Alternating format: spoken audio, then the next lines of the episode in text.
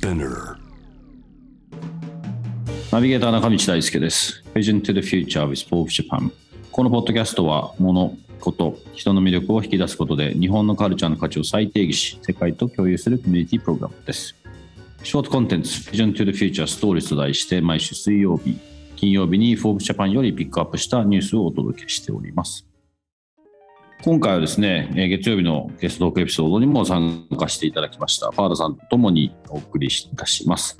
今日ご紹介するトピックは、まずはですね、えー今年の2023年1月の6日にアップされました、ハイブリッドワークで重要なのは目的を持って人を集めるミーティングということで、これ、フォーブスの本国の方の記事ですね、ジョー・マケンドリックという方のコーラムなんですけれども、川田さん、これ、まあ、あのこの内容自体は、まあまあ、あのいつも通りなんですが、はい。このリンクをぜひ見てくださいって思うんですけども、この、はい。まあ、タイトルになります、まあ、ハイブリッドワークで重要なのは目的を持って人を集めるミーティングということで、はい。こうまあ、これ、ハイブリッドに限らずだと思うんですけど、それなんか、なんだろう。あ、当たり前のこと言ってるなと俺は思ったんですけ そどうですね、まあ、それがこう、フォーブスジャパンの中で記事になってるっていうこと自体が、まあまあ、日本には必要なんだろうなと思いますけど、はいだだから、ああれじゃないですかね、なかなかえわかんないですが、日本語訳がうん。なんかううまくいってないというか、要は あのビジネスにどっぷりハマった人が翻訳ししてない気がする。ああ、なるほど、そうかもしれわないですね。かんないけ。ど、はい、例えば、ね、サッカーとかアメリカンフットボールの通訳は、うん。ねその、その経験がある人がやった方がいいわけで、うんうん、はい。そうかもしれないです。はい。あのまず、パーラさんの中で、まあ、当然こう、いろんなミーティング、特に僕、これ、どっかで見たんですけど、アメリカンフットボールの世界って、練習よりもミーティングの方が多いですか、うん、半分以上ミーティングですね。うん、はい、戦略会議議みたいなもんなんですかね、じゃあ。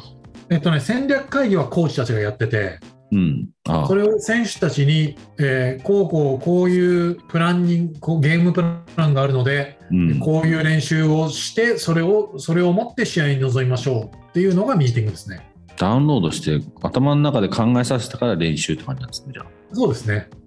ででうん。で初めて練習やった後はその、えー次のインストールの前前に昨日のエバリエーションがあって。うん、昨日練習してあビデオを見たらこうだったから次はこうしましょう。うん、っていうのを、まあ、まあ、あの、我々はあの週に1回練習をやってくるので、あ土曜日週1回なんですね、練習って。そう。えごめんなさい、えっと、すいません、週に1回ゲームがやってくるんで、ああ、なるほど。うんうん。それに向けて、えー月、火、水、木、金で、えー準備をして土曜日に、えー試合と、うんそういう感じです。で、それも大体時間配分は、我々あの時間が決まってるのであの大、大学生のスポーツでは時間が決まってるので、そうだな、えーやっぱ半分より、半分今日ミーティングですかね、時間をブレイクダウンしていくと。結局どう限られた時間を効率的に回すかっていうために目的をセットしてそのためにこうアクションを起こすっていうあことですよねきっとはい、おっしゃる通りです。だから無駄な話はやめて、これをどんどんあの機械的に解決していきましょうってことじゃないですかね。うん。まあ日本人は大事なことですね。ミーティングのためのミーティング多いですからねいまだに。ああ多いです。多いし、会社はないですけど。日本人特有だと思うんですけど、なんか人それぞれは素晴らしい人でいろんいいいい考えとビジョンを持ってるのに、うん。会議室に入って30分経って出てくると、うん。あの変な結論が出てるっていう、あそういうことありません？ーありますね。あなるほど。これはなんで、あれですね、あのまあ、このトピックはアメリカのベースになって、Zoom とか Teams をベースにした話になってますけど、あ、うん。まあ、このポッドキャストを聞いていただいている日本の方々は、もまあ、普段の自分たちの目の前にあることを当たり前のようにやらなきゃいけないっていう中で目的を持ってやりましょうっていう話ですね。ううん。いや、でも、えいいと思いますよ。あの、うん。要は、あの怖い先輩が何か言ったからってじろって睨んでくるっていう圧力が一つ減るんで、なるほど。はい、怖い先輩とか上司が、うん、はい、見えないね。見えなくなってるから。はい。そう。僕はあのこれ何かの講演それこそ Zoom での講演で言ったことあるんですけどうん。まあ、もちろん、どんどん今、あの日本では、えーとね、皆さんあの、びっくりするぐらいマスクして、うんあの会社一生懸命行ってますけど、うん。もう多分要はズーム終わっそろそろ終わってくる時代じゃない時期じゃないかなと思うんですけど、うん。であの皆さん忘れてほしくないのは、うん。えー、とズームってああの僕、アメリカの大学院に行って、最初にの授業で、うんアメリカ人すげえなと思ったことがあの2つあるんですよ。うん一つは中身もないのにうん。あのはったりだけでいいプレゼンテーションするんですよ、こいつら。そうですね。こいつらね、あいつらね。そんで。もうもう一つは、プレゼンテーションが本当にうまい。でう、ん。うまい中の一つにはったりもあるんだけど、もう一つは、うんとね、全然関係のない人もうん。あの優先順位つけず、みんなの目を見ながら話していく、ぐるぐる。うん。うん。ここれ、ごめんなさい、ヨーロッパの人は分かんないけど、これ、アメリカ人すごいうまいですよ。だからアメリカ人の方がうまいと思います。そうヨーロッパも。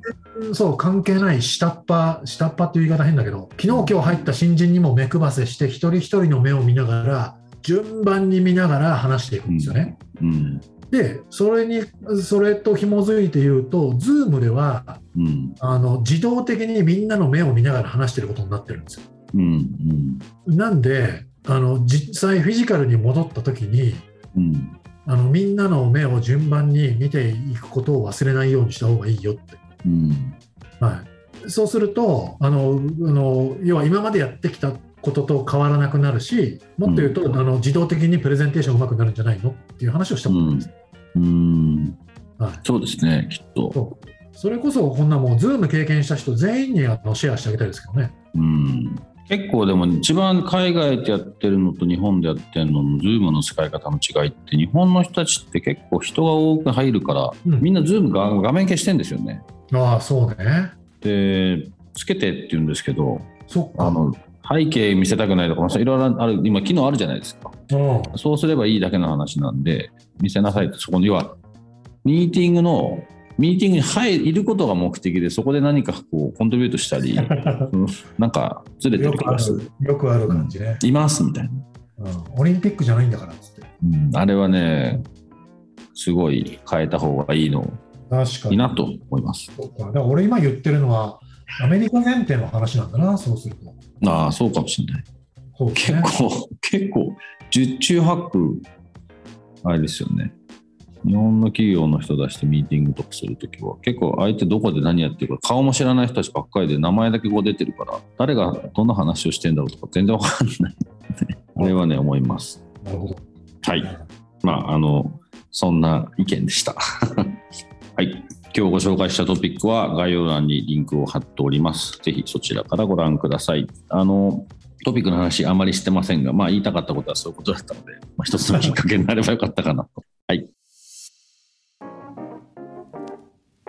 えーこのポッドキャストはですね、スピナーほか、この Spotify、Apple Podcast、Amazon Music などでお楽しみいただけます。お使いのプラットフォームで、ぜひ、ここにフォローしてください。質問、感想は番組の Twitter アカウント BTTF アンダーバーコミュニティにお寄せください。そして毎週月曜日には様々なゲストとともにお送りするゲストトークが配信されます。詳しくはそちらも概要欄に載せております。また来週はね、カラさんにもお願いしておりますので、ぜひそちらの方もチェックをよろしくお願いいたします。